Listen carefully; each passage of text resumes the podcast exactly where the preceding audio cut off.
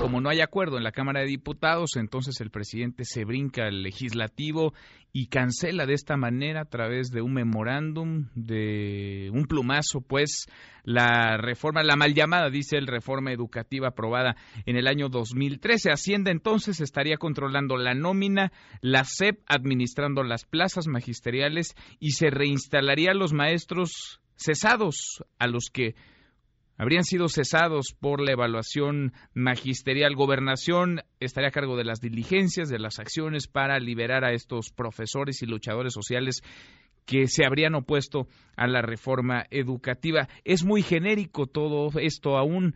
Vale la pena detenernos en la legalidad de lo mismo. Lo puede hacer, se vale que el presidente López Obrador envíe un memorándum y así por decreto cancele una reforma constitucional. Le agradezco mucho al presidente del Colegio de Profesores de Derecho Penal de la UNAM, el doctor Carlos Daza, nos toma esta comunicación. Doctor, gracias, muy buenas tardes.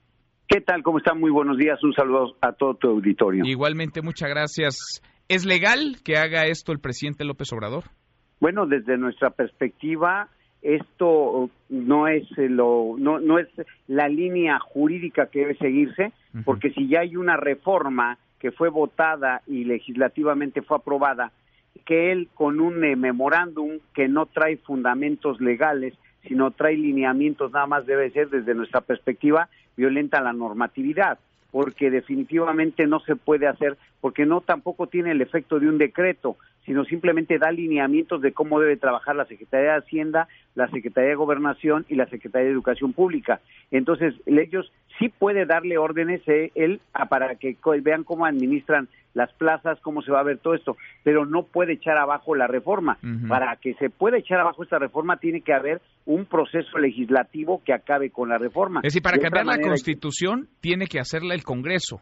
Claro, es la, el único facultado. Si ahorita hay una norma que expide el Congreso y quieren quitar esa norma, la única manera sería bajo un proceso legislativo que quite esa norma. Es decir, no puede el Ejecutivo de, de golpe y porrazo quitar una reforma. Tan es así que él lo deja entrever en líneas, que dice que no es que vaya a quitar la reforma, sino que va a regular cómo va a dar esa reforma. Pero ahora, hacerlo por decreto, ese sería el otro punto si tiene facultades el Ejecutivo para acabar con una reforma por decreto, lo tuvo en su momento y no lo hizo validero. Y ahorita lo que está haciendo es simplemente emitir un comunicado hacia las, hacia las diferentes secretarías de cómo se va a regular esto, pero no, eh, no va a poder quitarle la vigencia de la norma. O sea, va a seguir vigente la norma. Sigue vigente. A pesar de este memorándum, a pesar de la instrucción a Hacienda, la CEP y a Gobernación, la reforma constitucional, la reforma educativa aprobada en 2013 sigue y seguirá vigente hasta en tanto no se modifique la Constitución tiene que modificarse la constitución, sino cómo modificas toda la estructura. Lo que él está haciendo es dando lineamientos del Ejecutivo hacia el planteamiento que hace respecto de sus subordinados de cómo va a manejar la reforma,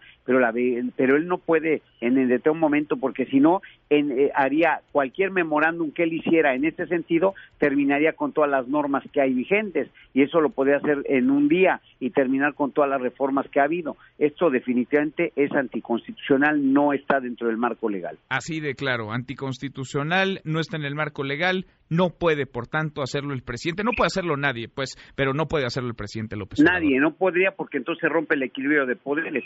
Porque si precisamente la función del legislativo es crear normas y que el ejecutivo las quite de golpe y porrazo con un memorándum, pues definitivamente esto no es factible. Lo que yo creo que lleva entre renglonado es que está dando lineamientos de cómo manejar esta reforma, pero en tanto no haya una modificación constitucional, no puede eh, decirse que esta reforma ya se acabó. Lo anotamos así. Doctor, muchas gracias por estos minutos. Un fuerte abrazo. Igualmente, muy buenas tardes. Mesa para todos.